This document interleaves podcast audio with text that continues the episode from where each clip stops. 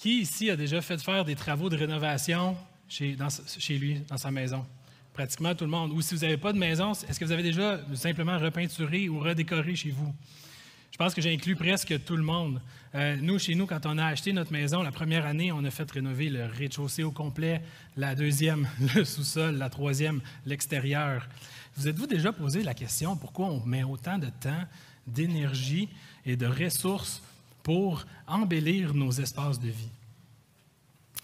Ce matin, Église La Cité, c'est un, premièrement, comme le pasteur euh, Joël le disait, c'est un privilège pour moi d'être devant vous ce matin. Je suis vraiment euh, reconnaissant pour de Dieu qui m'a guidé dans cette préparation-là. Puis ce matin, ce qu'il a mis sur mon cœur euh, pour nous, c'est que quand on vient à Jésus, la Bible nous dit que son esprit vient faire sa demeure en nous. Mais devinez quoi? L'esprit vient pour nous rénover. L'esprit vient pour nous transformer. L'esprit veut te transformer ce matin, aujourd'hui. Euh, la semaine passée, Pasteur Mathieu nous a euh, apporté sept points euh, pour être fidèle dans la marche, pour nous aider à marcher fidèlement avec Jésus. Puis le premier point, c'était la reconnaissance de la grâce. Puis il disait que c'était le, le, point initial, le début de la marche. Et puis, non seulement que c'était le point initial, mais c'est que c'est euh, le début de cette transformation-là. Il nous a dit que ça commence un chemin de transformation qui va se poursuivre dans l'éternité. J'ai été extrêmement encouragé par ça parce que c'est venu confirmer ce que euh, Dieu avait mis sur mon cœur pour ce matin. Donc ce matin, on va explorer un peu cette transformation-là, comment elle s'opère dans nos vies. Euh, j'aime l'image de l'arbre du psaume 1, l'arbre qui est planté près d'un courant d'eau, puis qui va porter du fruit, puis qui va résister au temps difficile. Mais ce matin, dans le texte qu'on va lire ensemble, on va, euh, voir, ces, on va voir quatre racines qui vont faire que lorsqu'on va planter, quand, on va, planter notre arbre, quand on va se positionner face à Dieu près du courant d'eau, eh bien, euh, ça va alimenter cette transformation-là ensemble. Donc, euh, ce matin, tournez dans, si vous avez vos Bibles vos applis, tournez dans Galates au chapitre 5. On va lire à partir, du verset 13. Mes frères, vous qui avez été appelés à la liberté, seulement que cette liberté ne devienne pas un prétexte pour la chair. Par amour, faites-vous plutôt esclaves les uns des autres. Car toute la loi est accomplie dans une seule parole, celle-ci. Tu aimeras ton prochain comme toi-même. Mais si vous vous mordez, si vous vous dévorez les uns les autres, prenez garde de ne pas être détruits les uns par les autres. Je dis plutôt, Marchez par l'Esprit et vous n'accomplirez jamais ce que la chair désire. Car la chair a des désirs contraires à l'Esprit et l'Esprit en a de contraires à la chair. Ils sont opposés l'un à l'autre, de sorte que vous ne faites pas ce que vous voudriez. Mais si vous êtes conduits par l'Esprit, vous n'êtes pas sous la loi. Or, les œuvres de la loi sont manifestes inconduite sexuelle, impureté, débauche, idolâtrie, sorcellerie, hostilité, dispute, passion jalouse fureur, ambition personnelle, division, dissension, envie, beuverie, orgie et autres choses semblables. Je vous préviens, comme je l'ai déjà fait, ceux qui pratiquent de telles choses n'hériteront pas le royaume de Dieu. Quant aux fruits de l'esprit, c'est l'amour, la joie, la paix, la patience, la bonté, la bienveillance, la foi, la douceur, la maîtrise de soi. Aucune loi n'est contre de telles choses. Mais ceux qui appartiennent à Jésus-Christ ont crucifié la chair avec ses passions et ses désirs. Si nous vivons par l'Esprit, marchons aussi par l'Esprit. Amen. Donc ce matin, on va voir dans le texte qu'il y a quatre racines. Donc, on a parlé de l'arbre tantôt. Donc, ces quatre racines-là qui vont, euh, lorsqu'on se positionne euh, près du courant d'eau, donc euh, qu'on se positionne près de Dieu, euh, qui vont alimenter la transformation. Donc, on va commencer. La première racine, c'est celle que Jésus, euh, par sa grâce, euh, nous a libérés du péché. Donc, on voit que dans le texte, puis on peut revenir aussi au début du chapitre 5, qu'on voit que Jésus nous a libérés du péché, mais il ne nous a pas libérés pour qu'on puisse faire ce qu'on veut. La liberté qu'on a en Christ, elle ne nous permet pas de faire ce qu'on veut. Il nous a libérés afin qu'on soit libre de faire sa volonté. Euh, L'apôtre Paul va dire aussi aux Romains euh, qu'après avoir été libérés de la loi du péché, on a été fait esclaves de Dieu. Euh, je ne sais pas pour vous, mais l'utilisation de ce mot-là, moi, je trouve ça lourd. C'est difficile de se voir comme étant un esclave de Dieu. Mais j'aime le, le, passage dans Matthieu 11 euh, on a, la plupart d'entre vous avez probablement lu euh, le, livre Doux et humble. Il a été euh, distribué largement à toute l'Église. Eh bien, c'est ce, fameux passage-là où Jésus nous dit que de, venir à lui pour le repos. Donc, venez à moi, vous tous qui, qui peinez sous la charge. Moi, je vous donnerai le repos. Prenez sur vous mon joug et laissez-vous instruire par moi, car je suis doux et humble de cœur. Car mon joug est doux et est bon et ma charge est légère. Ça ici, ça vient tout nous mettre la perspective de c'est quoi être l'esclave de Dieu. Vous savez, le mot joug, quand on lit, des fois, on peut se demander c'est quoi le joug. Hein? Le joug, c'était, euh, à l'époque, c'était cette poutre de, bois qui reliait les animaux euh, de la ferme euh, à l'outil pour labourer le champ. Ou c'est aussi cette, ce, morceau de bois que les gens prenaient pour balancer les, euh, les, deux, les cruches d'eau pour aller euh, cueillir de l'eau au puits. C'est un, un, outil qui sert à euh, balancer une charge. Eh bien, si Jésus nous dit que son joug est doux et léger, eh bien, c'est simplement parce qu'il a tout porté avec lui, sur lui, à la croix. Amen. Donc, on peut vraiment se reposer auprès de Jésus pour obtenir cette, première racine-là euh, de la transformation, c'est dans la, saisir la grâce d'être libre du péché. La deuxième racine de transformation, on va voir que c'est l'esprit. Donc l'esprit revient euh, énormément dans ce passage-là. Donc le passage va nous dire de se laisser conduire, de marcher euh, par l'esprit qui habite en nous. Saviez-vous que dans l'Ancien Testament, les Juifs avaient cette façon-là de décrire l'Esprit de Dieu avec le souffle? Donc, si vous mettez votre main devant votre bouche quand vous parlez, c'est votre souffle. Le souffle de Dieu, euh, c'est l'Esprit, et puis euh, son souffle donne la vie. L'Esprit donne la vie. Donc, de se positionner près de Dieu, ça permet à l'Esprit de nous donner la vie.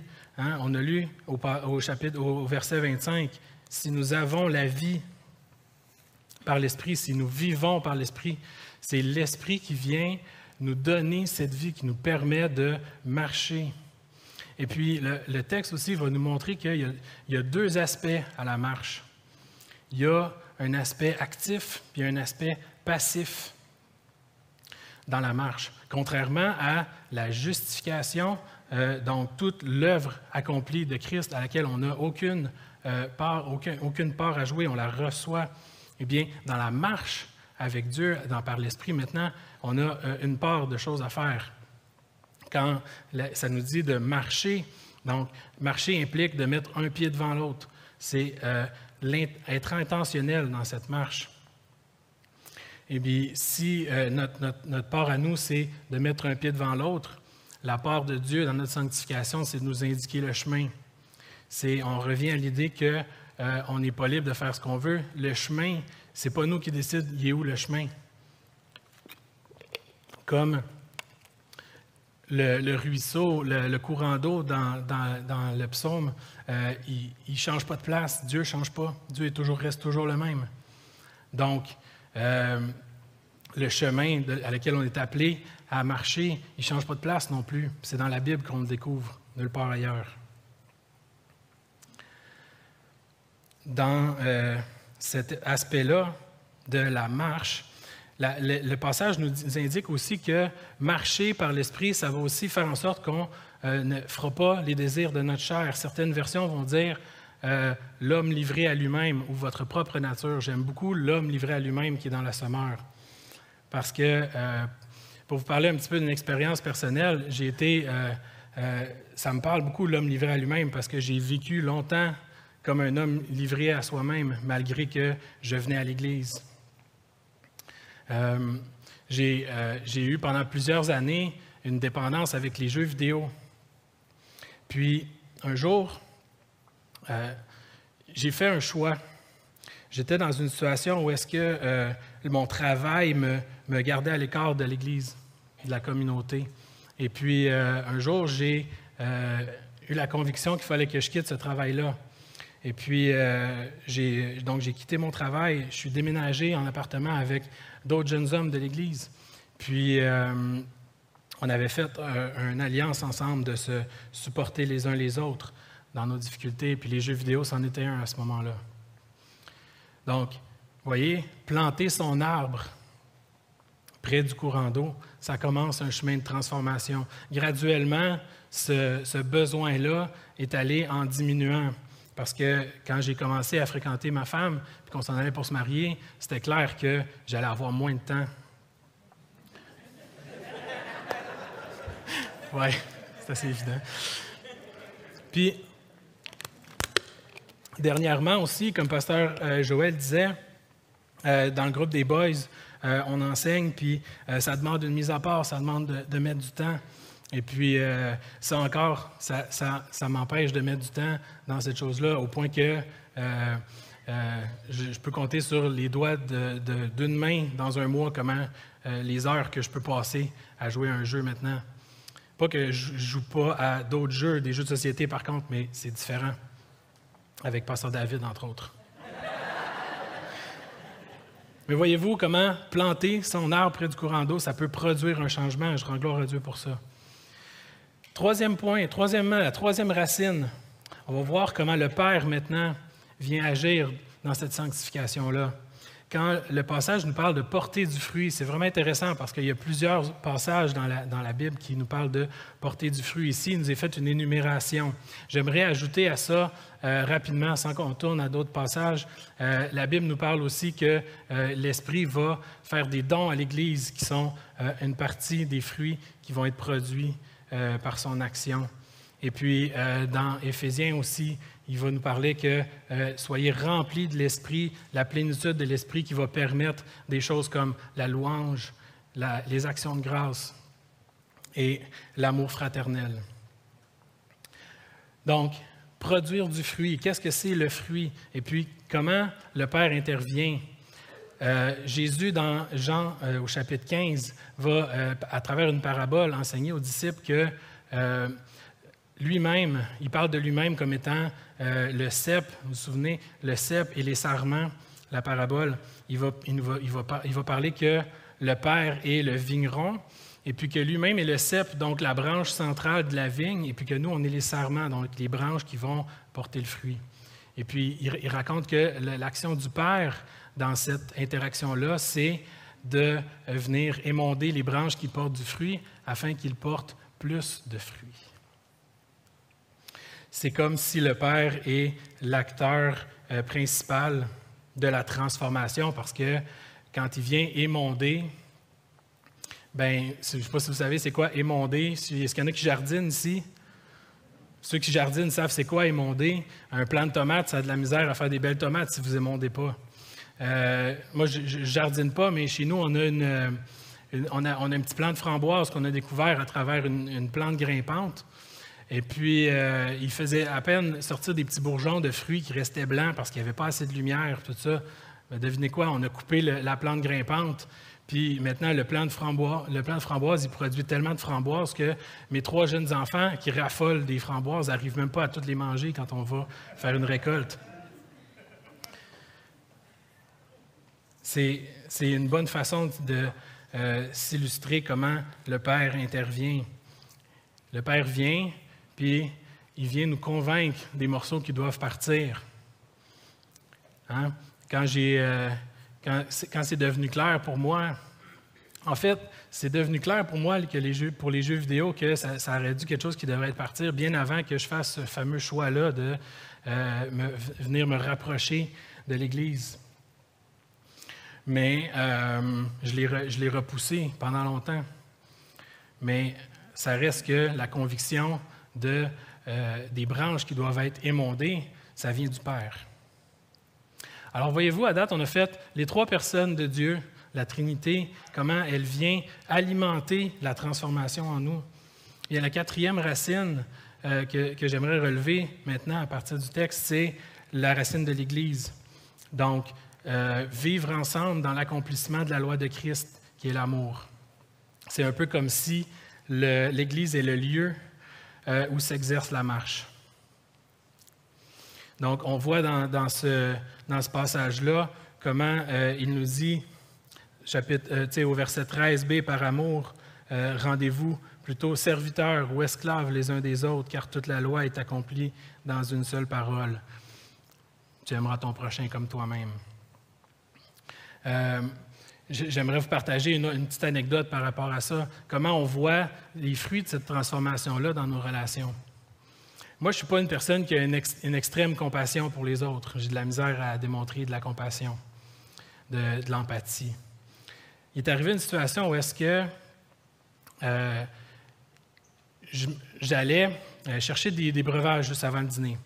Et puis, sur le chemin pour me rendre euh, au, frigo, j'ai croisé cette personne-là. Puis, mon, ma nature, mon, homme livré à lui-même, ce qu'il aurait fait, c'est qu'il aurait passé devant, il aurait continué son chemin, puis il n'aurait pas fait de cas. Mais à ce moment-là, ce qui est arrivé, c'est que euh, j'ai laissé de côté ce que j'étais en train de faire. Je me suis assis à côté et j'ai dit Comment ça va Puis il s'en est suivi une discussion qui a duré euh, presque au-dessus d'une heure. Et puis euh, la personne a vraiment été encouragée par cette discussion-là. La personne s'est confiée, la personne a reçu des conseils. Puis c'est sur le coup, sur le moment, je n'étais pas je ressentais pas une, je me sentais pas possédé par quelque force que ce soit. C'était moi qui étais au contrôle, mais en rétrospective, j'ai fait Hey, c'était pas, pas naturel pour moi de faire ça. Qu'est-ce qui est arrivé? Ben, c'est l'Esprit qui est venu et qui, voulait bénir cette personne-là, voulait encourager cette personne-là au travers de moi. Puis je rends gloire à Dieu encore pour ça, parce que toutes ces choses-là que l'Esprit produit, ça ne veut pas dire que je n'aurai pas encore des, situations où est-ce que je vais manquer de compassion. Mais tendre vers, marcher vers, c'est un processus. Mais c'est quand on voit des choses comme ça qu'on est encouragé. Donc ce matin, Église de la Cité, on a vu quatre racines qui fait que quand on plante notre arbre près du courant d'eau, il va se produire une transformation. Peut-être ce matin que la transformation, ça vous fait peur, le changement vous fait peur. Peut-être que vous avez peur que le changement soit souffrant, parce que ça se peut que ça soit difficile. Ou peut-être que vous vous trouvez bien comme vous êtes. Moi, j'ai longtemps trouvé que j'étais correct. J'étais un chrétien normal, puis je n'avais pas besoin d'être transformé. Qu'est-ce qui fait qu'on a besoin d'être transformé? Bien, c'est simple ça ne vient pas de nous non plus.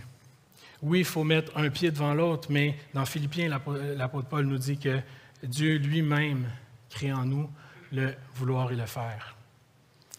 Donc, voyez-vous à quel point c'est reposant? Pourquoi vouloir le changement? Parce que c'est reposant, imaginez-vous donc. À quel point Dieu est bon envers nous. Il nous appelle à marcher sur un chemin qui est difficile, mais il nous promet qui ne nous abandonnera pas, qui va toujours être à, nos côtés. Mais ce matin, peut-être que c'est encore un petit peu trop flou. Planter son arbre près du courant d'eau, c'est quoi le courant d'eau? Comment faire pour planter euh, notre courant d'eau? Comment vivre cette part active de la marche par l'Esprit? C'est simple. Mettre du temps à part pour lire et méditer la parole. Mettre du temps à part pour écouter. Pas pour parler à Dieu, pour l'écouter. Chercher la direction de Dieu dans les décisions, grandes ou petites. Et puis finalement, il y en a sûrement d'autres, c'est ça que j'avais euh, à cœur pour vous ce matin. Obéir lorsque la direction est donnée. C'est bien beau de chercher la direction de Dieu dans les décisions, mais il faut obéir quand la direction est donnée.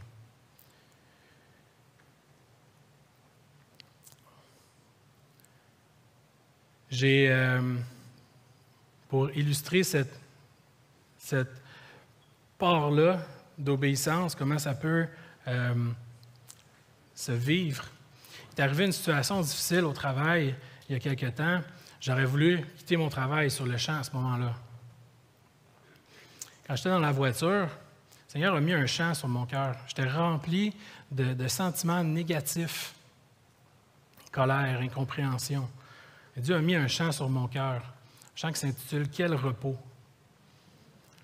Bien, l'obéissance, là, ça a été de mettre le chant dans le, dans mettre le CD, faire jouer la musique, puis de chanter. Voyez-vous comment c'est simple? Puis laissez-moi vous dire à quel point j'ai été encouragé et béni par ce chant-là. Puis euh, alors que l'équipe de louange monte, parce qu'on va traiter un petit peu du chant, le chant, comme on a dit tantôt, c'est un des, un des fruits, un des signes qu'on est rempli de l'Esprit, qu'on marche par l'Esprit. Mais à ce moment-là, en chantant ce chant-là, je n'ai pas été capable de retenir des larmes, de, voir à quel point Dieu est bon.